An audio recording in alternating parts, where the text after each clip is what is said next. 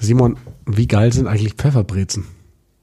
Ich, tatsächlich äh, ist es nicht gut für mein, meine Gesundheit, dass ich diese Pfefferbrezen entdeckt habe, weil so gut wie schmecken kann das nicht gesund sein. Du bist vorbeigekommen zum Podcast machen. Du hast Pfefferbrezen mitgebracht. Dazu gibt's gleich Linsensuppe, aber wir wollen natürlich vor allem über Rugby sprechen. Und was auch geil ist, wir sind im Austausch mit verschiedenen Sendern. Es wird wahrscheinlich bald viel Rugby geben im deutschen Fernsehen. Das und noch vieles mehr jetzt in Folge 117.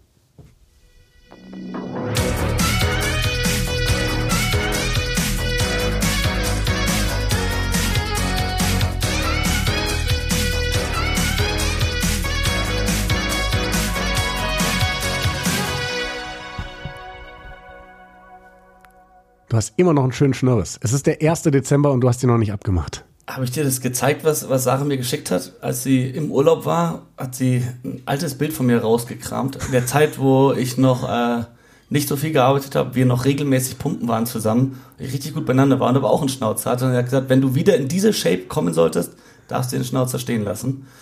Das heißt, äh, ich, ich bemühe mich drum, wieder in Shape zu kommen und solange lasse ich ihn einfach stehen, mal schauen, bis er was sagt. Stark. Ich, ich Wie, wie, wie sieht diese Bemühung aus, wieder in Shape zu kommen? Wie oft gehst du ins Fitnessstudio? Wie wenige Pfefferbrezen isst du? Ja, frag lieber nicht zu sehr ins Detail, weil es ist, ist auch die Vorweihnachtszeit und ich habe gestern auch Plätzchen von meiner Großmutter geschenkt bekommen. Immer wenn ich bei dir bin, gibt's Lebkuchen. Das Ich, ist ich wollte dir gerade eine gute Nachricht äh, verbreiten. Es gibt heute keine Lebkuchen für dich. das Die, ist eine gute Nachricht. die letzte Ladung ist nämlich aus und ich werde heute neu backen. Ah, dann komme ich morgen noch hier vorbei, bevor ich raus aufs Land fahre, um meinem Schwiegervater wieder welche mitzubringen. Ja, Stark. das sollte hinhauen. Das sollte tatsächlich die hinhauen. übrigens Ja. auch, auch meiner Großmutter mitgebracht letztens und die war auch ganz begeistert davon. Also Das freut mich. Die sind wirklich überall beliebt, deine Lebkuchen. Ja. Und ja, äh, habe ich gut abgelenkt vom Thema. ja, meine Bemühungen es, es tragen noch nicht so Früchte. Mein Ziel ist es eigentlich schon, dreimal die Woche ins Fitnessstudio zu gehen, zusätzlich noch Training. Ich habe allerdings immer noch meine Hüftprobleme von der Verletzung. Da habe ich ja nichts diagnostiziert bekommen für die Hüfte, nur den Muskelfaserriss im Ohr. Morschau. Und äh, aber in der Hüfte, da habe ich immer noch ein bisschen Probleme. Da muss ich schauen, wie es sich jetzt verhält die nächsten Tage, Wochen und sonst muss ich nochmal zum Arzt. Ähm, aber ja, sonst läuft es wieder in Shape zu kommen, alles für den Schnauzer.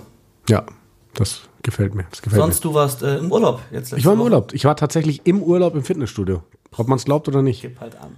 Aber nur einmal. Ich wollte eigentlich zweimal. Ich war nur einmal, weil äh, dann kam irgendwie eine Erkältung dazwischen. Dann, Im Urlaub war, bitte.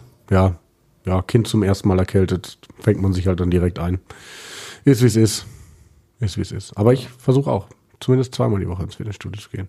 Ähm, ja, lass uns ein bisschen über Rugby sprechen. Womit fangen wir denn überhaupt an? Also, wie gesagt, äh, vielleicht nehme ich das nochmal auf, was ich am Anfang gesagt habe. Ähm, wir haben im Endeffekt Rückmeldungen jetzt bekommen, jetzt noch nichts Handfestes, aber von Pro7 Max, da ist man wohl wirklich in der Planung und an einigen Rechten dran, an einigen hochspannenden Rechten, um dann doch kontinuierlich Rugby zu zeigen. Das wäre natürlich das, was wir uns wünschen. Und More Than Sports TV ist auch dran, das ein oder andere Recht noch in sein Portfolio reinzupacken ab 2024 und ich glaube, wir könnten auf dem Weg dahin zu sein, wieder ähnlich viel Rugby im deutschen Fernsehen zu haben, wie es zu den Hochzeiten von The Zone war. Das war natürlich kein klassisches Fernsehen, aber überhaupt die Übertragungen zu haben.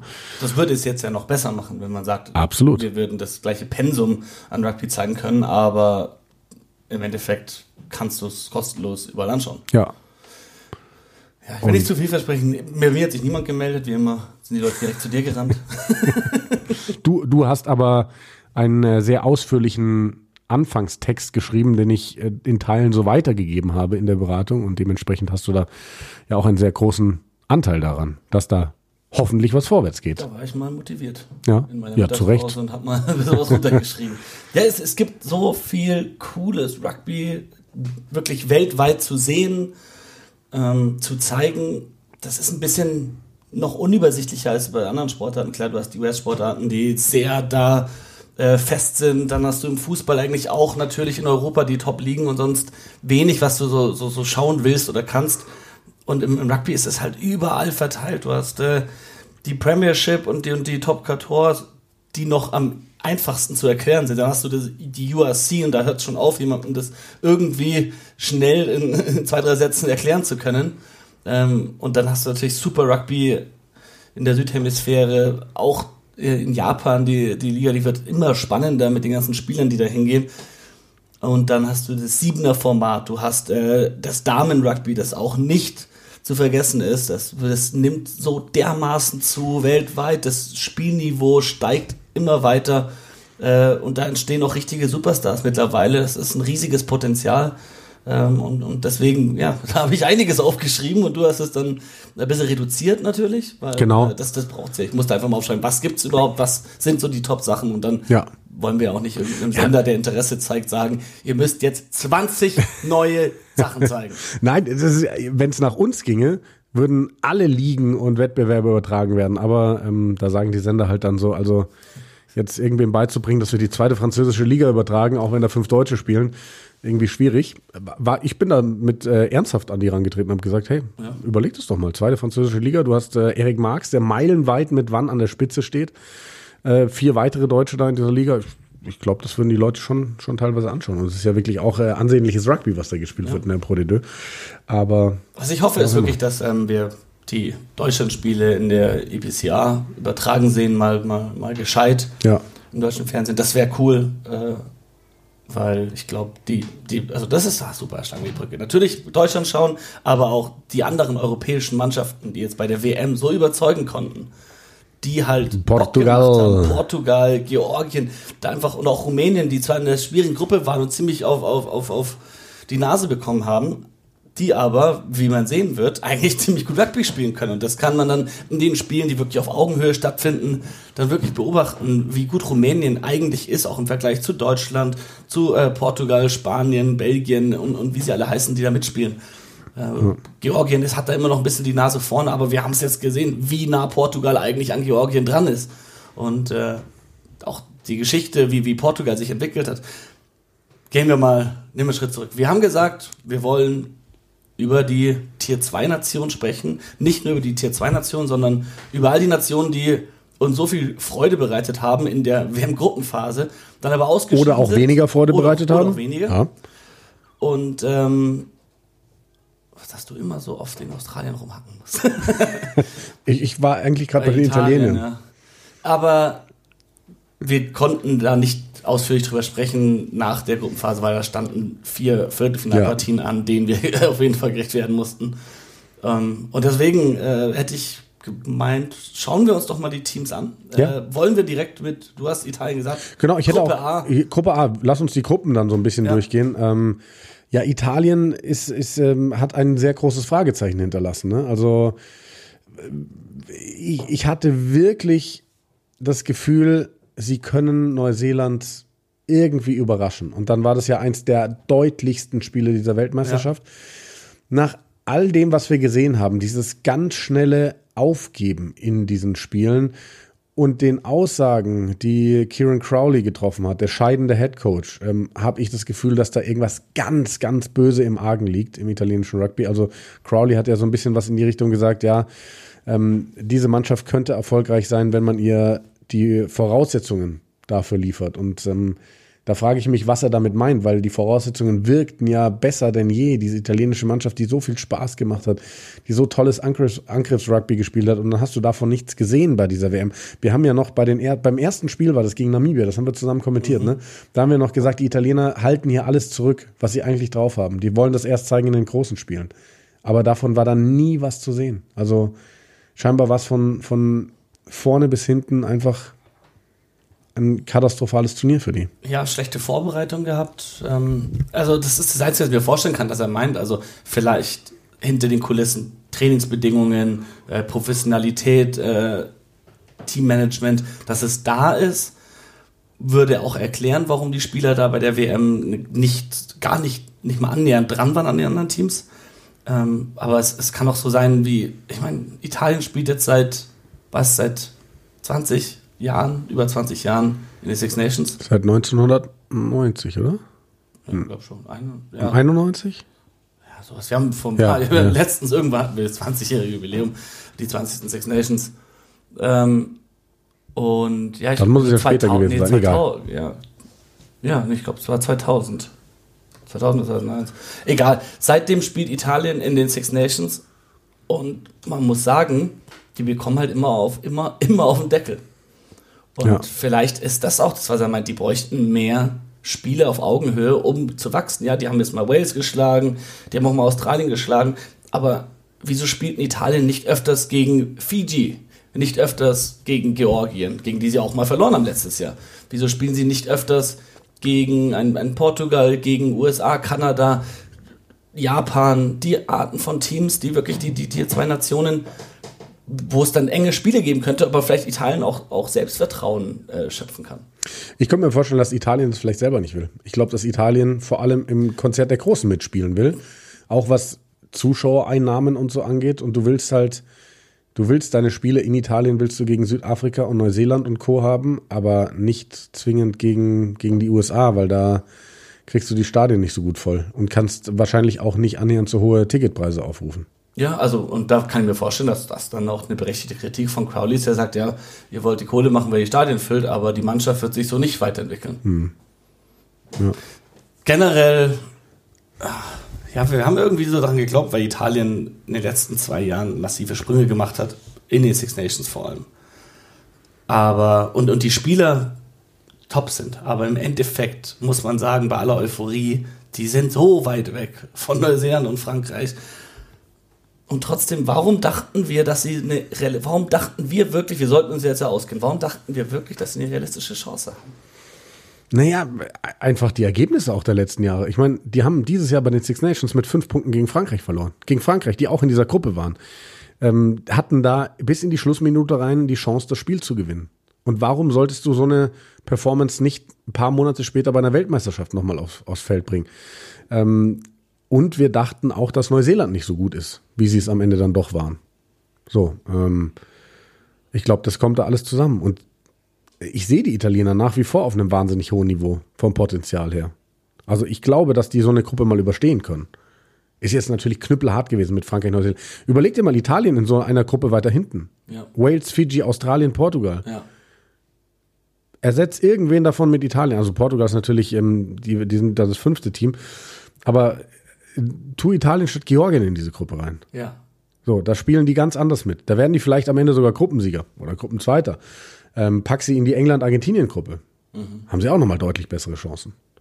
Weil da einfach nicht diese Übermächte drin sind. Aber bin gespannt auf den weiteren italienischen Weg. Also das, Tackle müssen sie üben. Das, ja, aber das sah auch mal besser aus. Und das, das Potenzial ist ja da, auch wenn wir haben öfter schon drüber gesprochen, auch hier im Podcast, die Entwicklung der U20, die, die Resultate, also da muss man sich eigentlich um Italien keine großen Sorgen machen, da muss man sich um Schottland Sorgen machen, um, um andere Nationen, aber ja. nicht um Italien. Und äh, deswegen, also ich bin halt gespannt. Jetzt kommt ja, wer ist da der neue Coach? Quesada? Mhm. Ähm, ob der diesen Weg fortführen kann, ob der die in die Spur bringt oder ob das dieses gleiche Gemurkse bleibt. Wäre schade. Ja. Denkst du, dass die Struktur mit den zwei Teams, mit Sebre und, und, und Benetton, dass das funktioniert? Äh, offensichtlich irgendwie nicht, weil Sebre nur auf die Fresse kriegt. Also hat Sebre in den letzten fünf Jahren fünf Spiele gewonnen? Gefühlt nicht, oder? Also die stehen gefühlt immer nach der ersten Halbserie mit null Siegen da. Da, da geht gar nichts. Also ja, ich habe natürlich jetzt auch keine Lösung dafür, was, was du da machen kannst. Also Italien wird immer wieder auch den einen oder anderen Spieler ins Ausland verlieren. Den Garbisi und so weiter und so fort. Ich glaube, das ist auch wichtig für Italien. Aber dann wird es halt schon schwierig, zwei Mannschaften wirklich mit, mit Qualität zu füllen. Ja, also es ist auch die Frage, ob es vielleicht besser ist, die, die Spieler da ins Ausland zu holen. Also wir sehen Argentinien, die Spieler spielen fast alle in Europa. Ähm, Schottland stellt seine Mannschaft, ja, die haben auch mit, die haben auch zwei Teams. Das ist wahrscheinlich am ehesten vergleichbar noch. Ja, aber ich glaube, du brauchst, du brauchst als Italien schon dieses, dieses Ding für deine Nachwuchsspieler, dass sie die, die Perspektive sehen. Sie können es in eins dieser zwei URC-Teams schaffen. Weil sie haben ja auch noch ihre Serie A. Ja. Ähm, und wenn es nur aus der Serie A dann irgendwo nach Europa gehen soll, ich glaube, das, das wäre schon schwierig. Ja.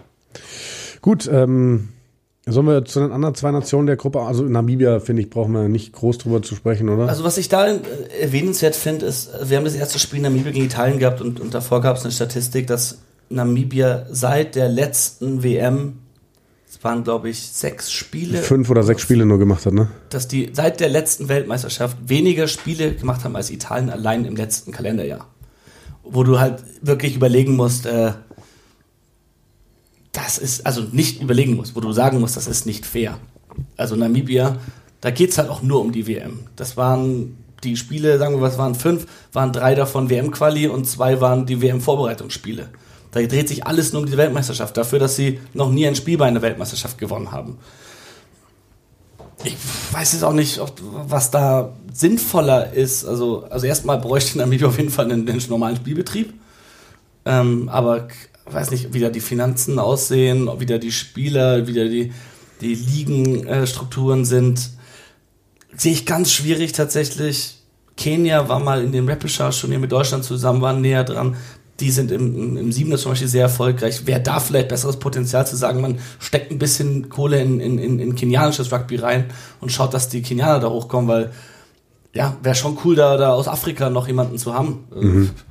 Südafrika ist Weltmeister und äh, ja, Namibia. Ja, Namibia hat ja, wenn ich das gerade richtig im Kopf habe, die haben dieses eine Team, das dann im Curry Cup, wie auch immer der genau, mittlerweile ja. heißt, spielt. Die Frage, die ich mir stelle, also man sagt ja auch, wenn Deutschland richtig Geld hätte und es richtig ernst meinen würde, dann würde Deutschland wahrscheinlich allein in Südafrika eine ganze Nationalmannschaft finden, die für Deutschland spielberechtigt wäre. Ist natürlich nicht der Weg, den wir jetzt wollen, dass man sagt, hey, man holt nur irgendwie Jungs darüber, die irgendwo irgendwelche Vorfahren haben. Aber das müsste ja eigentlich beim Namibia auch möglich sein, dass du da in Südafrika noch viel mehr Spieler rekrutierst. Warum das nicht passiert, kann ich auch nicht sagen. Ähm, und ich glaube, solange die es nicht schaffen, da irgendwie, also für die ist natürlich jetzt auch das Problem, dass die, dass die südafrikanischen Mannschaften nach Europa gegangen sind, ne? die großen Mannschaften. Weil ich glaube, sonst hätte man vielleicht auch da mit hohem Geldeinsatz schauen müssen, dass man eine Super Rugby-Franchise hinkriegt oder so. Wenn die Südafrikaner dabei gewesen wären, hätte man sagen müssen, hey, die Valvicias müssen auch da hoch. Ja. Einfach um, um auf höchstem Level zu spielen. Ähm, aber da steckt man tatsächlich zu wenig drin. Und ich, ich finde deinen Gedanken ganz gut, dass man vielleicht auch als Weltverband schauen muss, dass man andere afrikanische Nationen da noch mehr fördert, um da vielleicht vorbeizuziehen. Und als letztes vielleicht noch Uruguay aus dieser Gruppe, die haben Spaß gemacht. Ja. Ähm, die haben eine tolle erste Hälfte gegen Italien gespielt. Weil nach dem, was wir gesagt haben, auch die Frage, wie gut oder nicht gut war Italien da überhaupt, aber überhaupt die Südamerikaner mit Herz, mit äh, Leidenschaft und vor allem mit Angriffslust. Das war nicht so, ah komm, wir versuchen hier ein taktisches Spiel aufzuziehen, sondern zack, bumm drauf. Das hat mir gefallen eigentlich so, wie man erwartet hätte, dass Italien jetzt gegen genau. Neuseeland oder, oder ja. Frankreich spielt. Und dann hatte Uruguay natürlich das Spiel gegen Frankreich, wo sie denen mal richtig Angst eingejagt haben.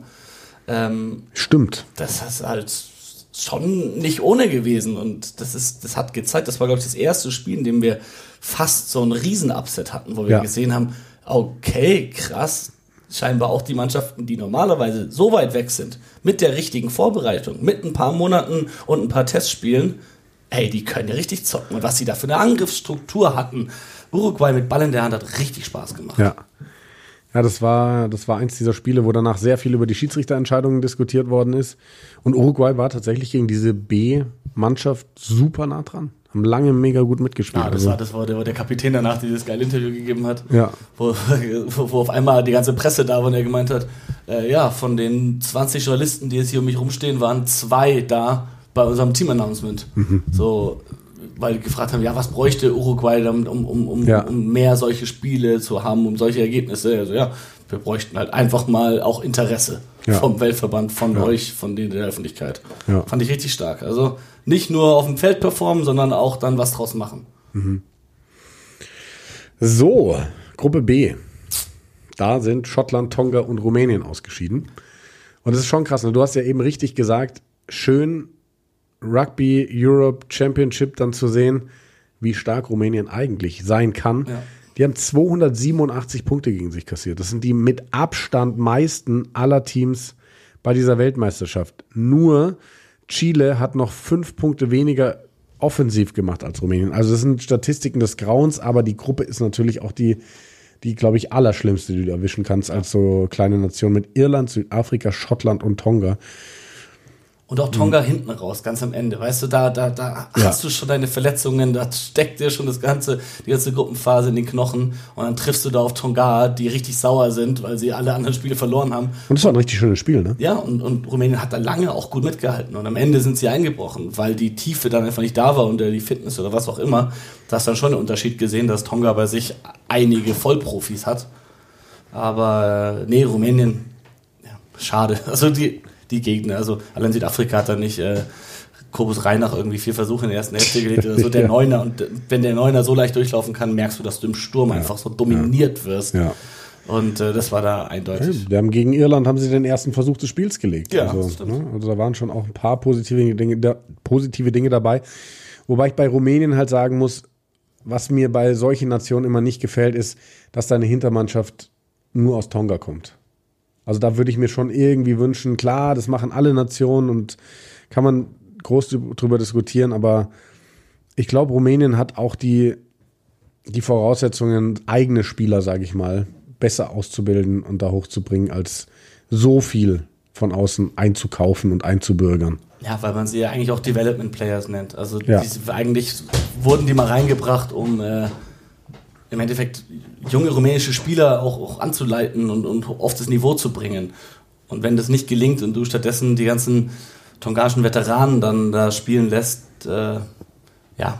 Aber wenn es gerade nichts Besseres gibt, dann, dann, dann nimmst du es. Also es ist immer noch äh, Wettkampf, Sport auf höchstem Niveau. Du gibst deine beste Mannschaft aufs Feld. Ja.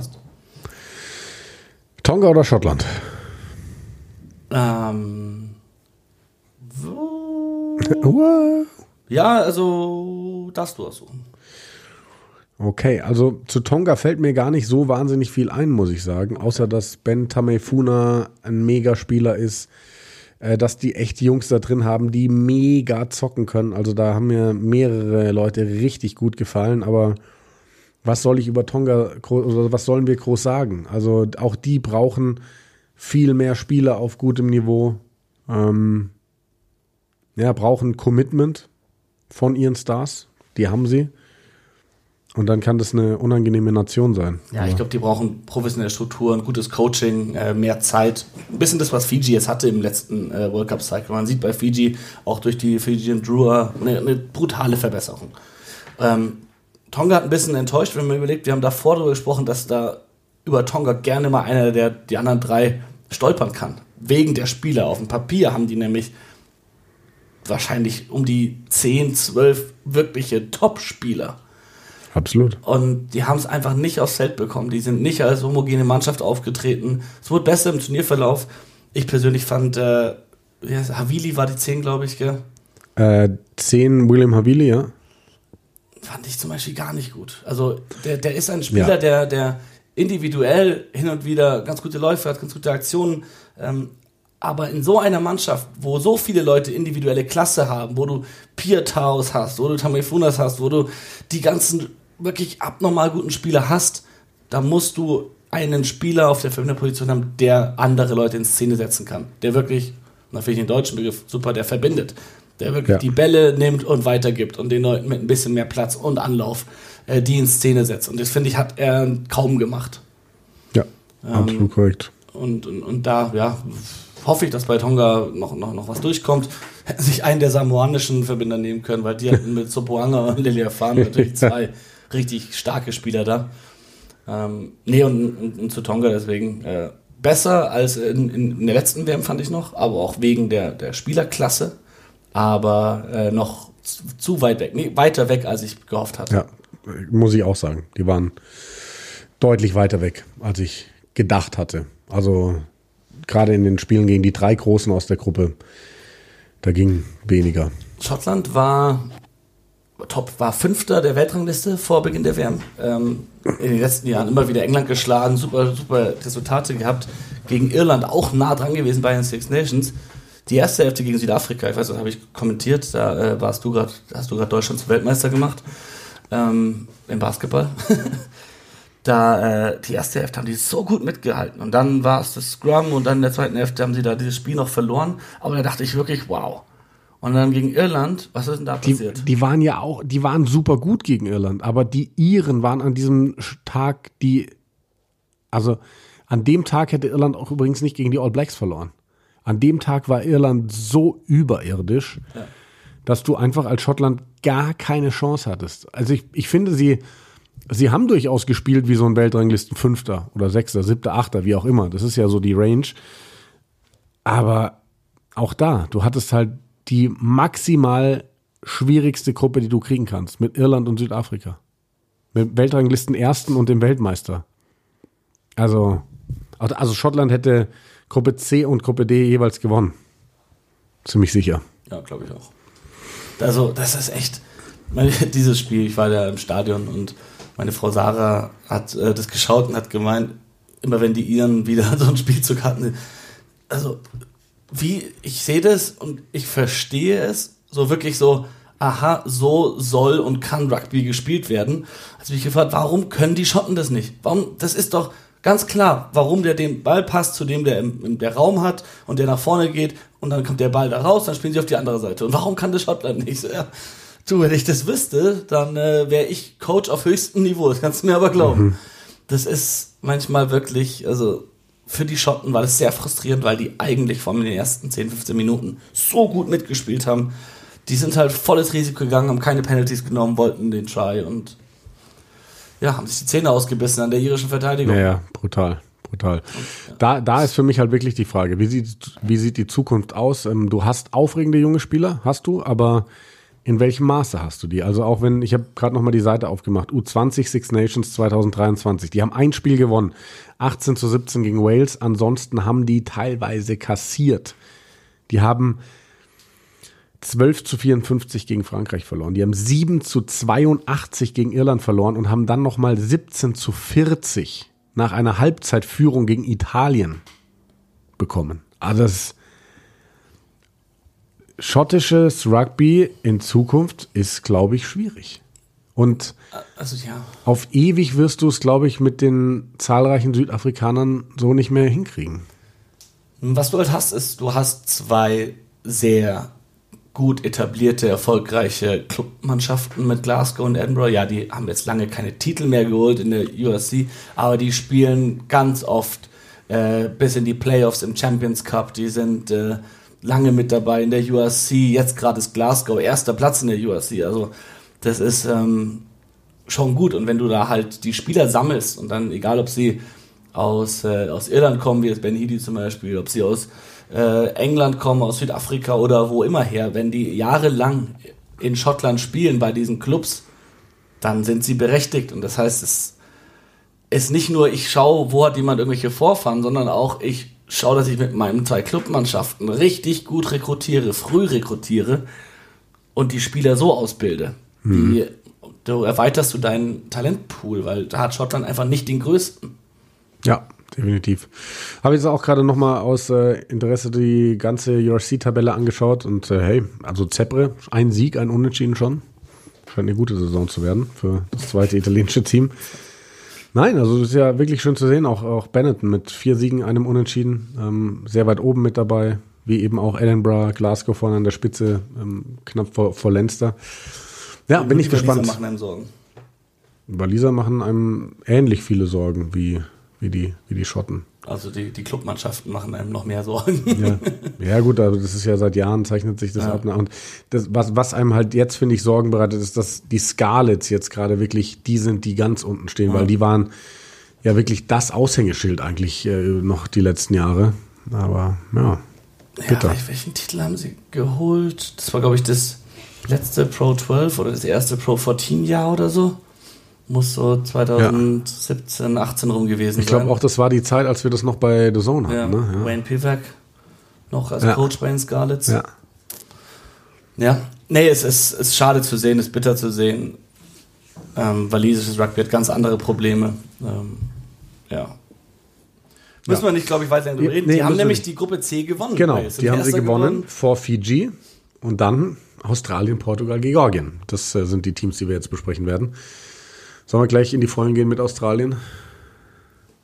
Mit Eddie Jones, der schon wieder weg ist? Ja, das, das war die Überlegung, ob wir da nicht eine eigene Folge machen. mit, mit, mit einfach Australien so ein bisschen schauen, positiv sowie negativ, was für Chancen. Ähm, aber wir können natürlich kurz drüber reden.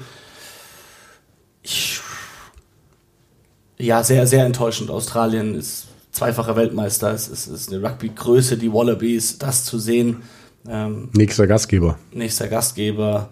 Äh, alles drumherum, aber im Endeffekt, was hat es gekostet? Es hat äh, einen richtig geilen Fiji-Einzug bedeutet. Also ja, ja. Ins, ins Viertelfinale. Und für diese WM war jetzt, dass Fiji ins Viertelfinale gekommen ist, nicht unbedingt schlecht. Also, und deswegen, schade fand ich die Niederlage von Fiji gegen Wales am ersten Tag. Das, das haben wir mhm. kommentiert. Brutales ja. Spiel. Wenn man Rwanda nicht diesen Ball fallen lässt und Fiji das Spiel gewinnt, dann kann in dieser Gruppe alles so anders laufen. Dann gewinnt von mir aus Australien gegen Fiji. Das war ja auch ein, ein super enges Spiel.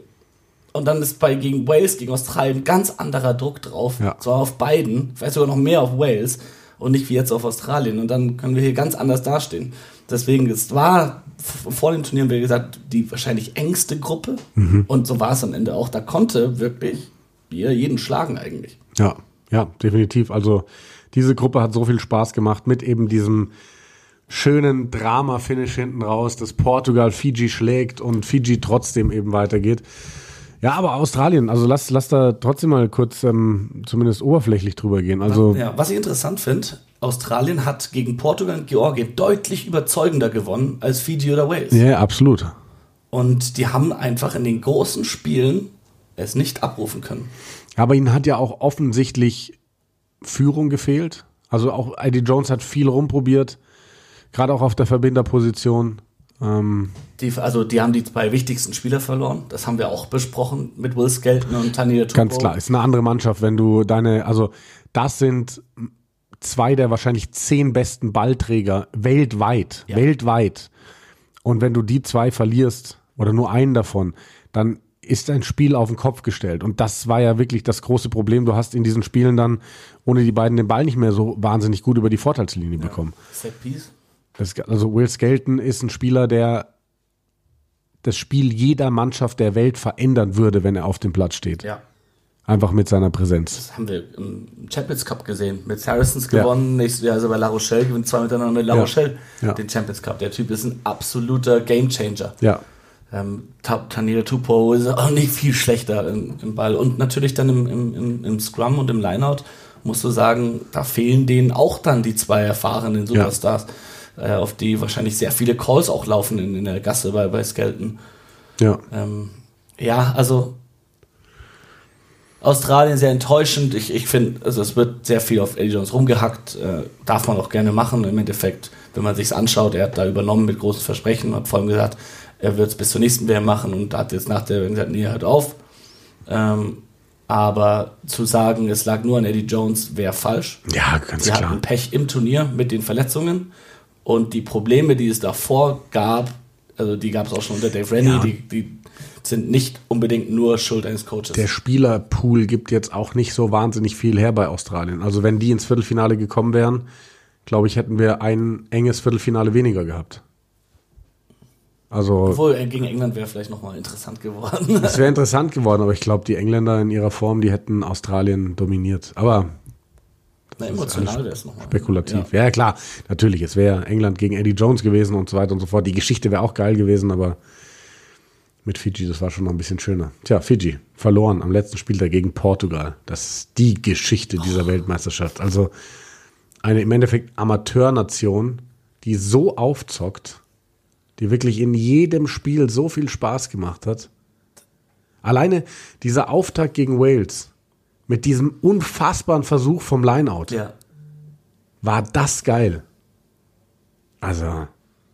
Und da siehst du ja mal, was möglich ist im Rugby. Portugal hatte ich gar nicht am Schirm. Portugal war für mich eine Liga mit Rumänien und Namibia. Die kriegen vier Packungen, fahren wieder nach Hause. Ja, denkste. Ja, sie waren, sie waren in den, in den letzten Jahren immer wieder nah dran, auch, auch Georgien zu schlagen tatsächlich. Also da hat man gemerkt, da geht was.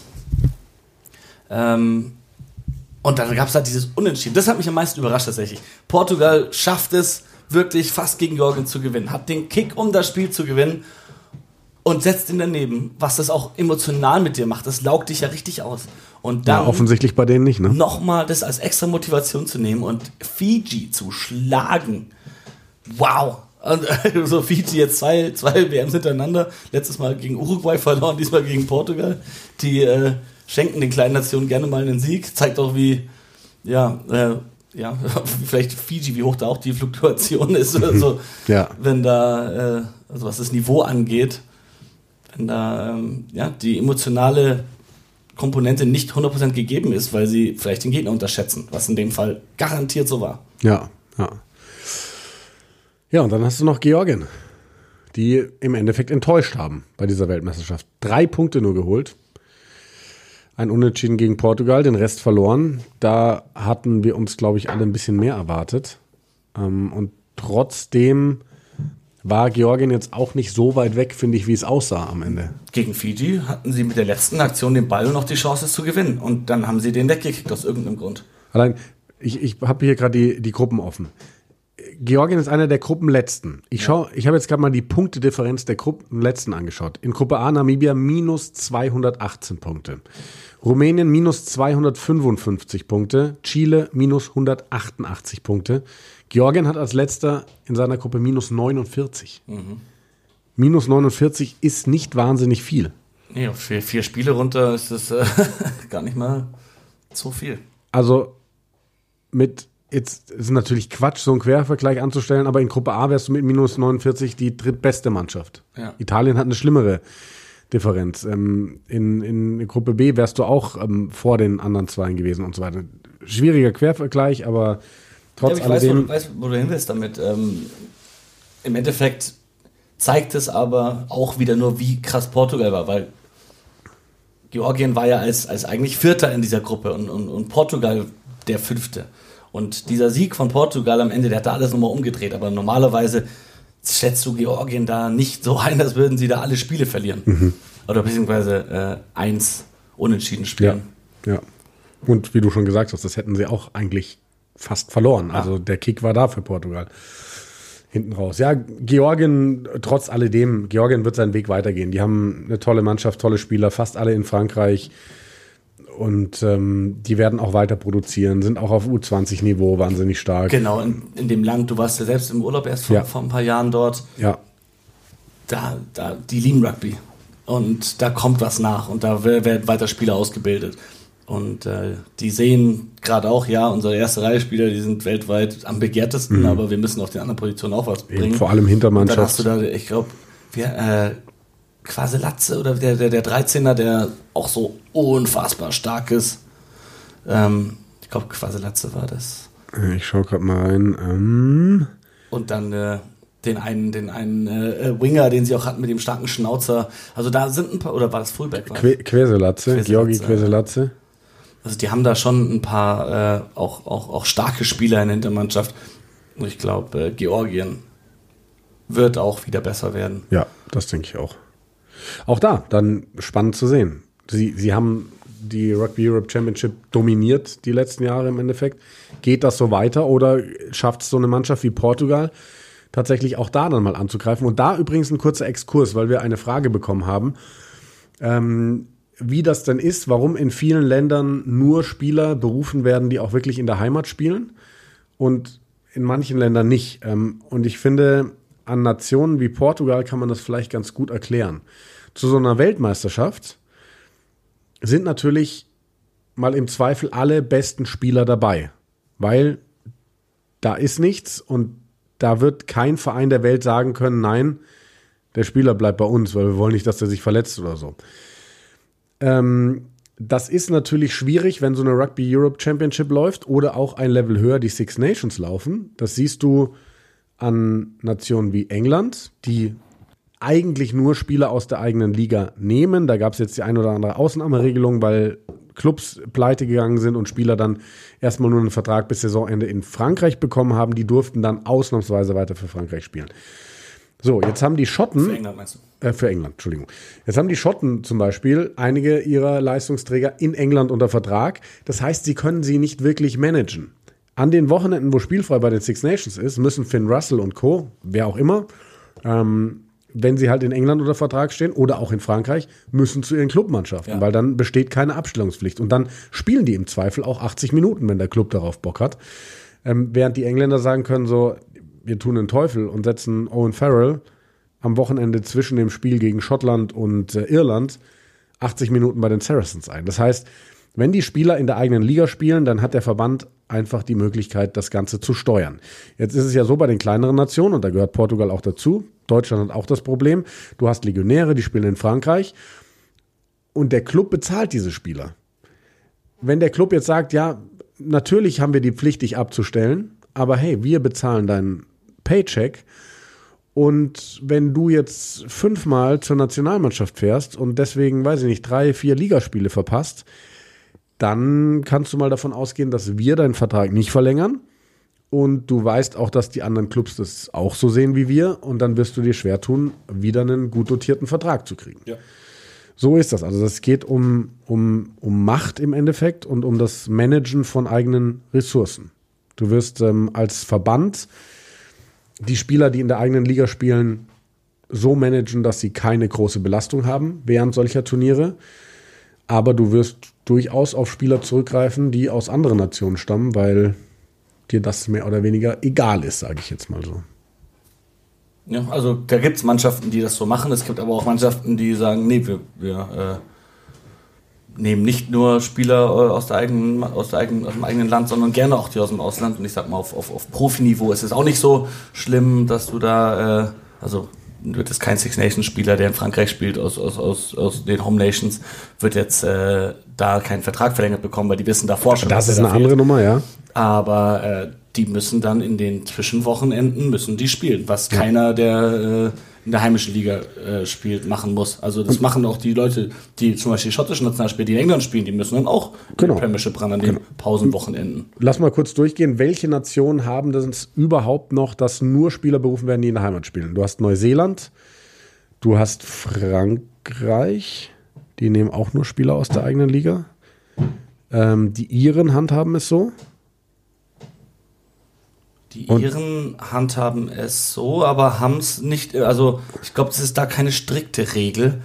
Das ist einfach so, dass, ich glaube, in Irland und Frankreich ist es gleich, es gibt keinen Grund, ins Ausland zu gehen. Und? Weil Johnny, Johnny Sexton hat ja, hat, hat ja eine Saison in Racing gespielt. Und er hat währenddessen weiter für Irland gespielt. Ja, da hast du recht. Dann, dann äh, fallen die Iren da raus. Das ist absolut. Ja, aber ich glaube, er ist das einzige Beispiel. Und ja, ja. Vielleicht gibt es auch nicht mehr die Regel. Also ja. im Endeffekt ist es dieses Centralized Contracting. Ja. So, und dann hast du noch England. Das heißt, du hast im Endeffekt nur England, Neuseeland und Frankreich. Also eigentlich hast du nur noch drei Nationen, die das, das überhaupt so machen. Und England wird das und nicht beibehalten. Da bröckelt es. Also England kann es eigentlich nicht mehr beibehalten, weil England, die Clubs sind zu finanzschwach.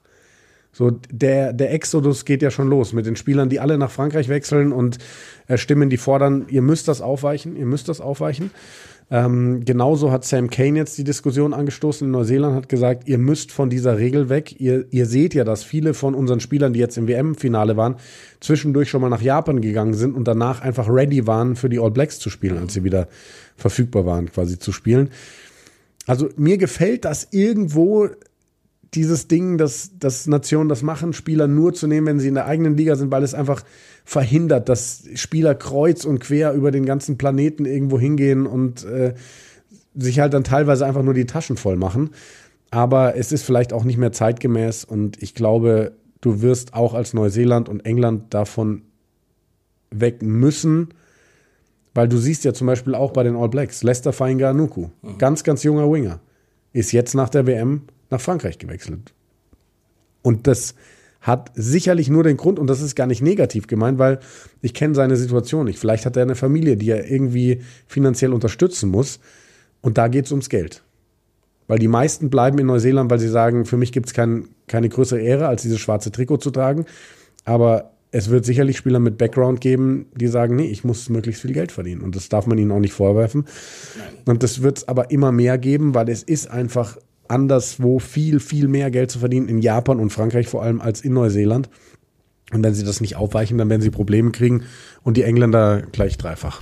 Es ist eine Sportart, das darf man auch nicht vergessen, die jeden Moment einfach, also eine Karriere kann jeden Moment vorbei sein. Ja. Es ist äh, so eine, ein harter Sport. Du musst dich um dich selbst kümmern, du musst die, um deine Zukunft dir Gedanken Und du machen. verdienst halt keine drei, vier, zehn Millionen im Jahr. Nein, du, ich habe letztens irgendwo, irgendwo gelesen oder gehört, da hat jemand vorgerechnet, dass das Salary Cap in England, wie es gerade ist, wenn man das runterbricht auf einen normal starken Kader von 35, 40 Spielern oder so, ist das pro Spieler sind das 65.000. Ja. Also das ist ein ganz normales Jahreseinkommen. Spielst du dieses Level für 65.000 Pfund, Euro, Dollar, wie auch immer? Ja, also nein. Da, natürlich kommen auf die Salary Cap kommen Sachen drauf. Du hast einen Marquee-Player, du hast äh, für alle, die für Nationalmannschaft berechtigt bekommst du da äh, Kompensierungen etc. Aber das ist schon heftig, ja. Das ist wirklich dafür, deinen Körper so kaputt zu machen, alles Risiko einzugehen, auch mit Kopfverletzungen etc. Ähm, das, ist, das ist hart, aber es ist auch die Realität. Du kannst nur so viel zahlen, wie, wie Sponsoren und, und wie das öffentliche Interesse hergeben. Und das ist halt einfach im Rugby aktuell nicht so gegeben. Nicht in England zumindest. In Frankreich pff, geht das super ab. In, in Irland, äh, die haben jetzt Viva mit über 50.000 voll gemacht fürs Derby äh, Leinster ja. gegen Munster. Da läuft super. Aber irgendwie in England kriegen sie es gerade nicht hin und in anderen Ländern ist es ähnlich schwierig. Und äh, ja, daran liegt es, dass England auf jeden Fall, also das äh, lege ich mich fest, die müssen, die werden das lockern jetzt in der kommenden, ja, in dieser müssen Saison. sie. Du hast äh, auch für die vielleicht, die das nicht mitbekommen haben, die, die vielleicht während der WM auch angefangen, haben, unseren Podcast zu hören. Äh, vor einem Jahr ist das passiert, dass sich zwei gut etablierte Clubs in, ähm, in, in, in England aufgelöst haben. Also die, die Wasps und die Worcester Warriors, zwei Mannschaften, ähm, die Insolvenz äh, beantragt haben und äh, im Endeffekt dann äh, disqualifiziert wurden, weil sie keine Spielergehälter mehr zahlen konnten, weil sie äh, keine Finanzstärke vorweisen konnten. Das war ein riesen, ein riesen Auf, Aufschrei dann, also wie konnte auch die RFU, der Verband, es zulassen? Und dann äh, ja, wurde die Liga um zwei Mannschaften reduziert. Die Spieler, sagen wir, da gehen wir von 70 Spielern aus, für die musst du auf einmal finden. Du hast aber ein Salary Cap von, was sind es, glaube ich, gerade 5,7 oder so Millionen in, in der Premiership äh, da bekommst du nicht einfach, das war nämlich nicht, nicht, nicht direkt mitten in der Offseason, das war schon während der laufenden Saison. Also Worcester war, glaube ich, der zweite, dritte Spieltag und die Wasps waren dann der sechste oder siebte Spieltag. Da kam das dann erst raus und dann finden die Spieler während der laufenden Saison keinen Platz in den Salary Caps der anderen Clubs. Mhm. Da gab es ein, zwei, zwei Leute, die da äh, noch wo untergekommen sind, aber äh, da sind viele nach, viele nach Frankreich und mussten nach Frankreich. Ähm, jetzt in am Ende der Saison war es dann wirklich so, dass London Irish, der dritte Club, bast gegangen ist. Dann hast du London Irish auch noch kaputt. Und dann geht der beste Club aus der zweiten englischen Liga mit den Jersey Reds auch noch den, also den Bach runter. Also du hast im Endeffekt vier wichtige Vereine fürs englische mhm. Profi-Rugby, die in den letzten 15 Monaten ne, Insolvenz angemeldet haben. Ja, das ist brutal. Und ich, ich finde es heftig, wirklich, dass, dass gerade England nicht in der Lage ist, wirtschaftlich da irgendwie beim Rugby Fuß zu halten. Es ist der reichste Verband, heißt es immer wieder. Der, der CEO hat ein Jahresgehalt von 600.000. Wahnsinn. Irgendwas, äh, ja, Wahnsinn, Wahnsinn. Na gut, nach unserem Exkurs äh, sind wir jetzt auch in der England-Gruppe angekommen und wollen da über Japan, Samoa, Chile sprechen. Das sind die Teams, die ausgeschieden sind, noch in Gruppe D. Ähm, Japan äh, hat begeistert. Die Weltmeisterschaften davor, vor acht Jahren war es dieser Sieg gegen Südafrika, vor vier Jahren als Gastgeber durch die Gruppenphase marschiert, äh, tolle Leistungen gezeigt. Das, da waren sie dieses Jahr weit weg von. Ähm, hatten trotzdem theoretisch die Chance weiterzukommen, haben dann dieses Entscheidungsspiel gegen Argentinien verloren. Gutes Spiel, sehr gutes Spiel. Gutes Spiel. Ähm, zu Recht verloren, aber trotzdem, trotzdem gut mitgespielt. Ich glaube aber, dass Japan trotz alledem weiter auf dem Weg ist, eine Rugby-Großmacht zu werden. Das wird sicherlich nicht in den nächsten vier Jahren passieren, aber das wird passieren, weil, das hat ja auch Michael Leach in einem, einem Interview gesagt, sie holen halt tatsächlich mit die besten Coaches und mit die besten Spieler der Welt in ihre Liga. Also alles, was nicht nach, sag ich mal, Europa nach, nach Frankreich wechselt, ähm, wechselt nach Japan, um da gutes Geld zu verdienen. Und das wird die japanischen Spieler insgesamt so, so, so viel besser machen, dass sie über die nächsten vier, acht, zwölf bis zwanzig Jahre in meinen Augen, wenn das so weitergeht, ähm, wirklich mal dahin kommen können, dass sie vielleicht auch als Mitfavorit auf so einen WM-Titel genannt werden. Kulturell passt das auch so gut Ja. zusammen. Rugby und Japan, dieser, äh, dieser Respekt, diese äh, Disziplin, ähm, das, das, das passt einfach so gut. Und Ja. da bin ich voll bei dir. In Japan 2019 war der Riesenhype. Da sind auch einige Kinder sicher noch mal auf den Geschmack gekommen. Und Ja. äh, wenn, wir da, wenn das dann Früchte trägt, in, Ja. ja. sagen wir vielleicht, ja, vielleicht schon in acht, vielleicht aber auch erst in zwölf Jahren, ähm, dann macht euch auf was gefasst. Dann Ja, kommen die ja. Japaner. Ja, voll. Äh, Samoa als, als Vierter rausgegangen in dieser Gruppe. Ähm, auch da irgendwie, ich finde so ein bisschen wie, wie Tonga. Tolle Einzelspieler als Mannschaft. Ja, vielleicht nicht so gut zusammengefunden wie andere. Was aber sicherlich auch an dem liegt, was wir immer wieder angesprochen haben. Wenige Spiele auf Top-Niveau, wenig Zeit zusammen insgesamt. Ähm, aber da waren auch Erscheinungen dabei. Ähm, ich suche gerade nochmal den Namen. Theo McFarland. Fand ich eins, also sensationell, was der Typ gespielt hat. Und äh, ja, tolle Mannschaft. Äh, diese, diese Pazifiknation brauchen wir unbedingt bei Weltmeisterschaften. Ähm, und bin mir auch sicher, dass da neben Fiji auch noch andere wie Tonga oder Samoa irgendwann in den, in den nächsten Ausgaben mal für, für Überraschungen sorgen können oder für ein Weiterkommen sorgen können. Ja, hoffe ich auf jeden Fall auch. Also auch da, die, ich glaube, die, die WM in Australien, da auch wegen der geografischen Nähe, ähm, wird es nochmal relevanter für die, äh, diese pazifischen Inselstaaten. Ähm, ja, Samoa, ja, auch wieder schade. Das sind Leute wie Steven Luatur, vorhin schon mal gesagt, Lima Sopoanga, Christian Liliafanu, da so viele geile Spieler gehabt, äh, Ex-All Blacks etc. Äh, aber ja, du brauchst halt das, die gesamte Mannschaft. Die muss viel zusammenspielen. Äh, die darf nicht kurz vor der WM zusammengewürfelt werden. Und dann, äh, ja, aber Theo McFarland ist auch nur ein Spieler, der da gezeigt hat, wo, wohin, in welche Richtung es gehen kann. Der doch einfach sagen kann, der spielt auch schon ein paar Jahre in England. Nö, ich, ich warte und spiele die nächste WM für England. Naja, er hat da richtig Bock drauf auf, Ja. auf, auf Samoa. Ja, ja. Und ich glaube, da werden wir noch einiges zu sehen bekommen in den nächsten Jahren. Ja, das ist halt das Wichtigste für die ganzen Inseln, ne? dass sie wirklich ihre Spieler zusammenkriegen und sagen, hey, ihr müsst euch committen wirklich für eure Nation. Ähm, aber auch da wird vielleicht bei dem einen oder anderen finanzielles Interesse irgendwo da sein, dann doch für eine andere, größere Nation zu spielen, noch mehr im, im Schaufenster zu stehen und so weiter und so fort. Aber wenn sie einigermaßen ihren Talentpool zusammenkriegen, dann werden die immer ja, eine gute Mannschaft sein. Es ist ein bisschen schade tatsächlich, dass also Fiji und Drua im, im Super Rugby, die, die Clubmannschaft der Fiji, mega. Also auch was man da an, an Social Media Content so bekommt, die machen richtig Spaß. Man sieht, was für Spieler sich da entwickelt haben in der letzten Saison. Äh, brutal. Und dann hast du Moana Pacifica, die aber selbst in Neuseeland angesiedelt sind. Halt, das ist jetzt nichts, nichts Ganzes und nichts Halbes. Und Ja, man weiß nicht so richtig, wohin mit dieser Mannschaft. ja, ne? also davon profitiert es weder Samoa noch Tonga wirklich, m, so dass man es merkt. Äh, und im Endeffekt fühlt sich an, als wäre es einfach nur eine weitere Rekrutierungsschmiede äh, für Neuseeland. Ja, Jetzt mal, ja, ja. bisschen, bisschen, bisschen pessimistisch ausgedrückt. ja. Natürlich ist es schon super, dass es da auch wieder ein neues Team gibt und, und wer weiß, vielleicht, vielleicht zieht es die ja äh, demnächst auch äh, woanders hin, dass sie sich woanders ansiedeln. Generell sehr gut im Super Rugby. Ja, die haben die Südafrikaner verloren, das hat man auch gemerkt ähm, am Niveau. Aber das mit den, mit den Fiji und Drua, vor allem aber auch mit Moana Pacifica, finde ich eine richtig gute äh, Ergänzung. Ja. So, als letztes Team noch Chile. Ähm, da muss ich jetzt einfach mal in den Raum werfen, weil wir waren ja von Chile eigentlich auch ein bisschen begeistert, ne? Sind wir dazu wenig kritisch mit solchen Nationen? Die haben die wenigsten Punkte aller Nationen gemacht, sind auch sang- und klanglos da rausgegangen oder gibt es Argumente dafür zu sagen, nee, Chile war geil? Ja, auf jeden Fall. Also ich finde, da muss man auch sagen, das war allein schon so ein Erfolg, sich für die WM zu qualifizieren. Die haben Japan und USA davon äh, abgehalten, sich zu qualifizieren. Äh, nicht ab, äh, sorry, Kanada und USA. Ja. Also die haben da richtig, äh, also auch die, die Bilder, als sie sich qualifiziert haben und so. Das war so ein Erfolg. Stell mal vor, wie Deutschland, was abgegangen wäre, wenn Deutschland sich qualifiziert Ja. hätte.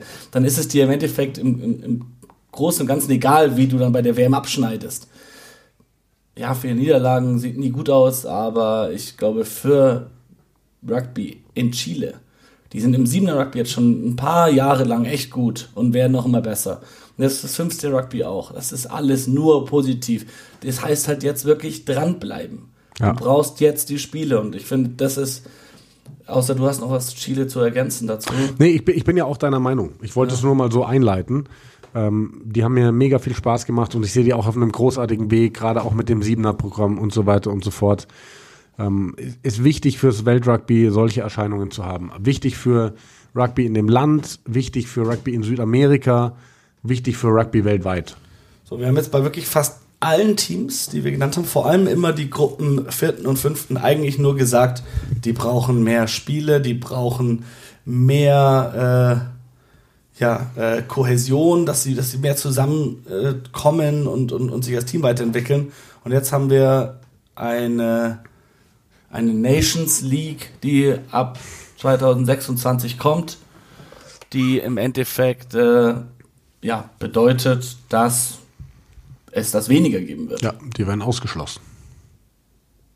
Also da haben wir ja schon drüber gesprochen. Also ich sehe dieses Turnier, diese Liga extrem kritisch, mit dem einzig positiven Punkt, dass es fürs deutsche Fernsehen interessanter wird.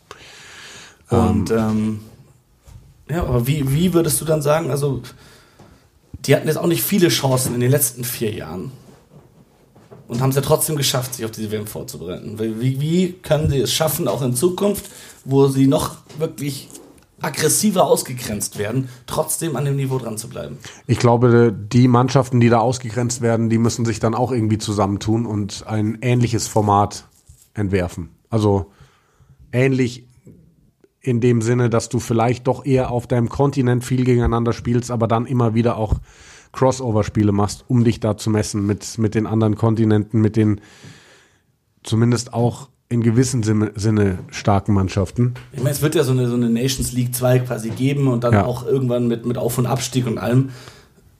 Aber das ist halt alles irgendwie Zukunftsmusik ja. und im Endeffekt müsste man jetzt den Schwung der WM mitnehmen und sagen, hey, Namibia, wir werden euch in einem, in einem geilen Spiel sehen jetzt äh, gegen vielleicht Chile. Wir werden äh, Uruguay gegen Portugal sehen. Das sind so jetzt die Spiele, auf die wirklich alle, die diese WM gesehen ja. haben, Bock haben. Mal schauen, wie, wie die, die, weil wir sehen es, wir werden es die ganze Zeit wieder. England gegen Schottland, Südafrika gegen Neuseeland, Wales gegen Frankreich, wir werden es die ganze Zeit wieder sehen. Aber wir sehen halt diese Nationen, die uns so überrascht haben bei der WM, jetzt wieder ja. gar nicht. Und das wünschte ich, würde ich mir wirklich wünschen, dass da wirklich der Weltverband checken würde, dass die, auch der Rugby Spirit so funktioniert, dass man will, dass alle erfolgreich sind. Ja, leider zählt der Rugby Spirit im Weltverband nicht mehr, da zählt nur noch Geld. Und Geld ja, machst du mit den meine, Großen. Das würde ja. ich mir wünschen, dass ja. sie da, sie schreien auch immer groß und laut Rugby Values bei allem, aber halt selbst nochmal Rugby Values leben würden und sagen, hey, wir wollen allen die Chance geben, wir hören auch auf unsere Community. Hey, wirklich, wie viel Bock hätten die Leute auf Portugal gegen Uruguay? Ja und auch noch weitere Nationen, übrigens, die bei der WM nicht dabei waren. Ja, ja. Die ist stärker zu sehen. Kenia hast du erwähnt. Spanien. Deutschland, Spanien. Und da gibt es noch so viele andere. Kanada, USA übrigens auch nicht zu vergessen. Riesig. Also die werden die WM drauf äh, veranstalten. Ja. MLR zieht schon seit ein paar Jahren immer wieder ein paar Stars an ist noch nicht ganz das, das, das, das fertige Produkt, aber auch da kannst du mit rechnen, in, mit Aussicht auf die WM, dass da in den nächsten paar Jahren genau. nochmal richtig Geld reinfließen wird, die Strukturen äh, verbessert werden und äh, die US-amerikanische, nordamerikanische äh, Rugby-Liga, die ja. Major League Rugby, dass die sich nochmal wirklich verbessern wird. Ja, also. auf jeden Fall. Es gibt Potenzial. Ja, so, würde ich sagen, das war's für heute mit unseren Ausführungen zu all diesen Nationen, oder? Ja, äh, wolltest du noch irgendwas Aktuelles reden? Oder ja, ich, äh, hatten wir mal vor, hier Owen Farrell, der auf die Six Nations verzichtet, ähm, Dupont, der Siebener Olympia will, aber wir haben ja noch weitere Folgen und ich, wir sind jetzt eine Stunde lang fast. Ah. Ich würde sagen, das schieben wir genau. da rein, oder? Hoffentlich habt ihr es euch angehört. Äh, wollten wir auf jeden Fall noch loswerden, ja. einfach auch um den Nationen gerecht zu werden, damit wir genau das machen, was wir vom Weltverband verlangen. Eben jetzt nicht die kleinen Nationen zu vergessen, weil das Turnier vorbei ist, sondern zu sagen, hey, die haben richtig Spaß gemacht, lass das doch nochmal durchgehen.